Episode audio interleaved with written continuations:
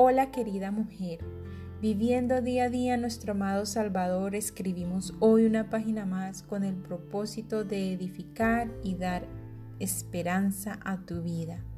Te doy la bienvenida a una reflexión más aquí en Diario de una Mujer Cristiana. Deseo de todo corazón que este día sea muy bendecido y que te acompañe el amor y la guía del Señor Jesucristo. Continuando con nuestro tema La mujer bienaventurada, un carácter del otro mundo. Hoy veremos, mujer, llora por el pecado. Mateo 5:4 dice, Bienaventurados los que lloran, porque ellos recibirán consolación. Esto me lleva a entender o a buscar el significado del llanto. Y el llanto es la causa de un dolor o sufrimiento. Todas hemos llorado, algunas por consecuencias del pecado o por consecuencias que acarrea la vida normal, como la muerte o la enfermedad o alguna otra tragedia. Lo expresamos por medio de lágrimas, quejambres y lamentos. Nadie, a ninguno, nos gusta llorar. Pero esta bienaventuranza no habla de este tipo de llanto. Habla de el llanto por el pecado, de un llanto santo llorar con tristeza piadosa que es producida por el genuino arrepentimiento. Lean 2 Corintios capítulo 7 verso 10. Esta es la segunda característica de los ciudadanos del reino celestial de Cristo. Para aquellos que estemos aquí en la tierra será nuestra segunda característica, llorar por aquello que Dios aborrece.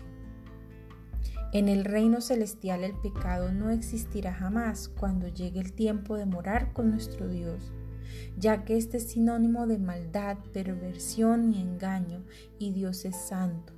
Por lo tanto, es tan importante llorar desde ya, para cuando llegue el tiempo, disfrutar de la eterna felicidad. Esta fortuna no sugiere que las tragedias de la vida traigan bendición como un mero pago por el dolor. No, a donde nos diriges hacia una conciencia sensible, alerta al pecado y una angustia debido a dicho pecado. Santiago 4.9 dice, reconozcan sus miserias, lloren, lamentense, que su risa se convierta en llanto y su alegría en tristeza.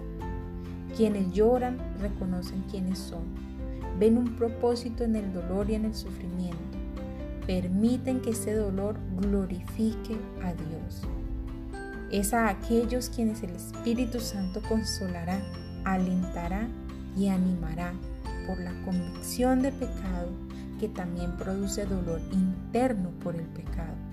Y este consuelo será para preservarlos aún en medio de los sufrimientos y dolores que acarrea la vida.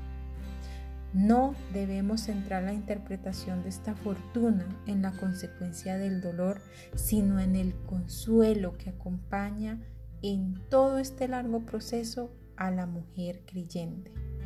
Así que siéntete afortunada, amada mía, cuando tu corazón anhele la justicia y la paz, repudiando el pecado y todo lo que éste significa. Con amor, Tania M. Olson. Nos veremos en una próxima oportunidad con una reflexión más aquí en Diario de una Mujer Cristiana. Bendiciones mil.